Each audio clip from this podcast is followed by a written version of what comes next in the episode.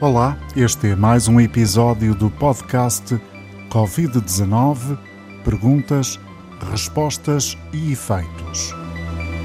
Há várias questões do foro jurídico que as medidas que têm estado a ser concretizadas para combater o contágio da Covid-19 importam esclarecer. Neste episódio, apontamos o ponto de interrogação, que é como quem diz o microfone, ou neste caso o telefone, ou os novos meios de comunicação digital, a juristas e também a Raquel Duarte, médica pneumologista. Eles vão esclarecer vários pontos e em domínios e planos diferentes. Desde logo, no âmbito do processo de regresso à normalidade, se os empregadores podem legalmente medir a temperatura corporal dos trabalhadores ou se, em teletrabalho, de que forma as empresas podem controlar a atividade dos colaboradores. E as viseiras? As viseiras têm a mesma eficácia que as máscaras? Não. É a resposta que vamos ouvir neste podcast que apresenta ainda uma outra dimensão. Se será possível prorrogar os seguros do crédito à habitação ao abrigo da moratória decidida pelo Governo.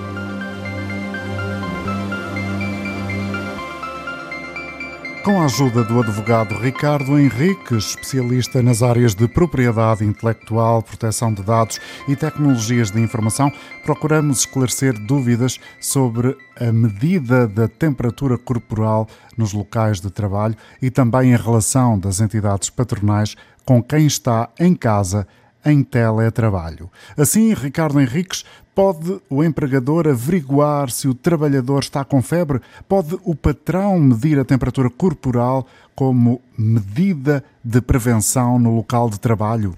De acordo com as orientações da Comissão Nacional de Proteção de Dados, as entidades patronais não podem proceder à recolha e registro da temperatura dos seus trabalhadores ou de outra informação relativa à saúde ou eventuais comportamentos de risco. Uma vez que se trata de dados sensíveis, ou dados de categoria especial, nos termos do Regulamento Geral de Proteção de Dados, estes estão sujeitos a um regime reforçado de proteção e a recolha e tratamento dos mesmos só poderá ser efetuada por profissionais de saúde no contexto da medicina do trabalho. Contudo, o Governo aprovou no passado dia 1 de maio o Decreto-Lei nº 20 de 2020, onde expressamente veio autorizar a medição de temperatura corporal dos trabalhadores para efeitos de acesso e permanência no local de trabalho, proibindo, todavia, o registro da mesma.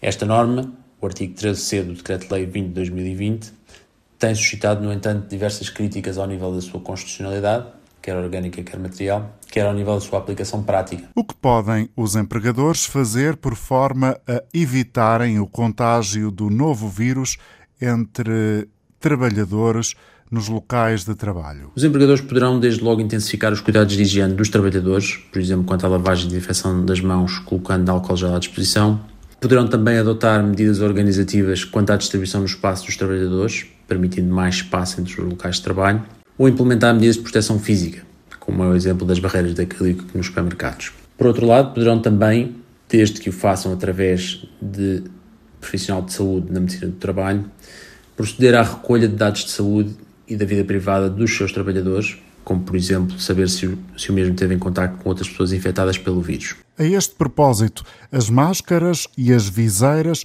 que entraram em força no nosso dia a dia, que diferenças existem entre cada um destes equipamentos de proteção individual? Responde a médica pneumologista Raquel Duarte. As viseiras funcionam como uma barreira física, sendo constituídas por uma armação e uma película de plástico transparente que cobre o rosto. Para uma maior proteção, ela deve cobrir o queixo, lateralmente ir até às orelhas e não ter espaço entre a armação e a testa. Contudo, é aberta em baixo, permitindo a queda da gotícula nas superfícies. Portanto, apesar de ter algumas vantagens, e essas vantagens são claras, protegem os olhos, podem ser reutilizadas, sendo limpas com água e sabão ou com desinfetante comum, são relativamente confortáveis, protegem o utilizador e reduzem inclusive o potencial de autocontaminação, uma vez que impedem o utilizador de tocar o seu próprio rosto tem algumas limitações. Nenhum estudo até à data avaliou os efeitos ou mesmo benefício das viseiras do controle da fonte, ou seja, na contenção das gotículas que são emitidas pela tosse, pelo espirro, pela fala, eh, pelo utilizador doente. E só é assegurado pela utilização da máscara, que tapando completamente o nariz e a boca faz a contenção dessas gotículas. É preciso não esquecer que nesta pandemia os nossos comportamentos têm que nos proteger a nós e aos outros. Ao usar a máscara, estamos sobretudo a proteger os outros. A viseira deve ser utilizada como complemento da máscara e não como substituto. Como deve ser colocada uma máscara? que erros devemos evitar? A utilização da máscara deve obedecer a uma série de passos. Começar sempre pela higienização das mãos, depois colocá-la com o lado branco virado para a cara e o lado com outra cor virado para fora. Ajustar a extremidade rígida da máscara ao nariz, cobrindo a boca, o nariz e o queixo, certificando-se que não existe espaço entre o rosto e a máscara. Esta máscara deve estar bem ajustada à face e é preciso que não se toque na mesma durante o seu uso. A remoção da máscara é também um momento crítico. Deve ser antecedida de higienização das mãos, deve ser retirada pela parte de trás, não tocando na frente da máscara, segurando nos artigos ou elásticos. Descartar a máscara no contentor de resíduos indiferenciados após o seu uso ou lavá-la se estiver a utilizar uma máscara de uso comunitário. Mais uma vez, finalizar com a higienização das mãos. O incorreto uso da máscara está associado ao seu pior desempenho em termos de proteção. É preciso que todos utilizemos a máscara, mas de forma correta.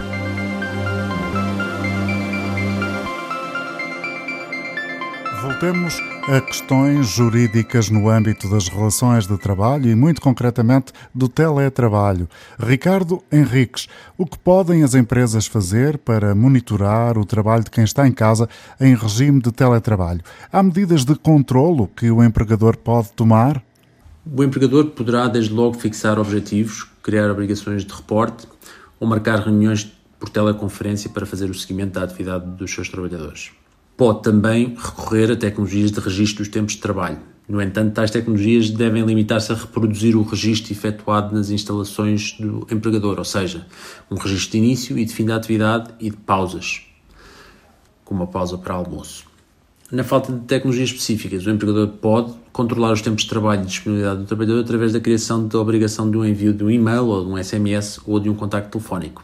São admitidas ferramentas de vigilância à distância para avaliar, controlar o desempenho do trabalhador que está em casa em teletrabalho? De acordo com as orientações emitidas pela Comissão Nacional de Proteção de Dados, a utilização de ferramentas digitais para controlar o desempenho do trabalhador não é permitida.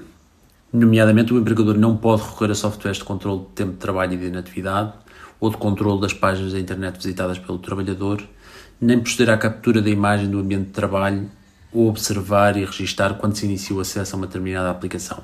Da mesma forma, o empregador também não poderá obrigar o trabalhador a manter uma câmara de vídeo ligada nem gravar teleconferências. Agora, com a ajuda de Rodrigo Formigal, também ele advogado, vamos esclarecer duas outras questões no âmbito da moratória no crédito à habitação.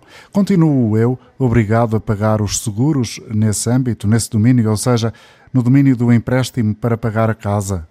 O Decreto-Lei nº 10J 2020, 26 de março, prevê que a quem a ele tenha aderido possa beneficiar, de entre outras medidas, de uma moratória até 30 de setembro de 2020. Ou seja, o pagamento do capital, das rendas e dos juros do crédito à habitação é devido, mas como foi concedida por via legal uma moratória, o seu pagamento pode não ser realizado neste período sem que tal consubstancie o incumprimento do contrato. Uma vez que os bancos solicitam a contratação de um seguro de vida e de um seguro multirriscos no crédito à habitação, e que são em regra os seguros que mais pesam no orçamento familiar, seria expectável que o diploma tivesse acautelado que os tomadores de seguros pudessem beneficiar destas mesmas medidas de proteção, ou seja, que o pagamento dos prémios dos seguros ficasse igualmente suspenso. Contudo, infelizmente, o diploma só abrangeu expressamente os pagamentos das operações de crédito, sendo omisso no que respeita a qualquer outra suspensão de cumprimento dos produtos associados aos empréstimos, nestes incluindo os prémios dos seguros. Pelo que entendo que, a menos que haja algum acordo entre o tomador do seguro e a seguradora, deverão continuar a ser pagos os prémios dos seguros associados ao crédito à habitação, até para que depois não haja o risco de se considerar que há um incumprimento com todas as consequências que lhe estão associadas. Provavelmente esse sistema estava no espírito legislador, mas era importante que esta questão fosse objeto de rápida clarificação.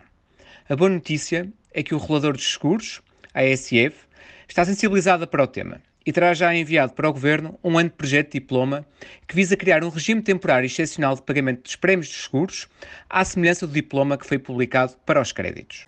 E a prorrogação dos seguros obedece aos mesmos termos?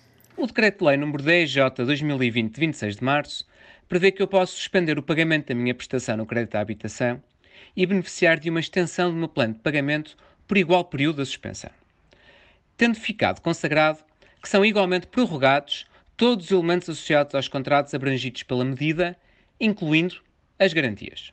Apesar de haver quem tenha o entendimento de que apenas os seguros que cumpram uma função de garantia, como é o caso de seguros de crédito ou de seguros de caução, ficam abrangidos pela prorrogação automática prevista no diploma, e reconhecer que o legislador poderia ter sido mais claro neste ponto, entendo que será mais correto admitir que todos os produtos associados aos empréstimos, nestes incluindo os seguros associados ao crédito à habitação, se devam considerar prorrogados nos mesmos termos que o crédito à habitação, pois só assim se poderá cautelar a finalidade perseguida pelo diploma. Caso contrário, parece que a prorrogação do seguro de vida e do seguro multirriscos contratados a quando da concessão do crédito à habitação estaria sempre dependente de um necessário acordo entre o tomador de seguro e a seguradora, o que é um resultado impossível de obter e manifestamente desadequado, pois desprotegeria não só o mutuário, mas também a própria instituição que lhe concedeu o crédito. Fica assim claro que podem ser adiados os pagamentos de todos os produtos associados ao crédito à habitação, seguros incluídos. É um dos efeitos de uma das medidas que o governo lançou para proteger as famílias desta epidemia de Covid-19.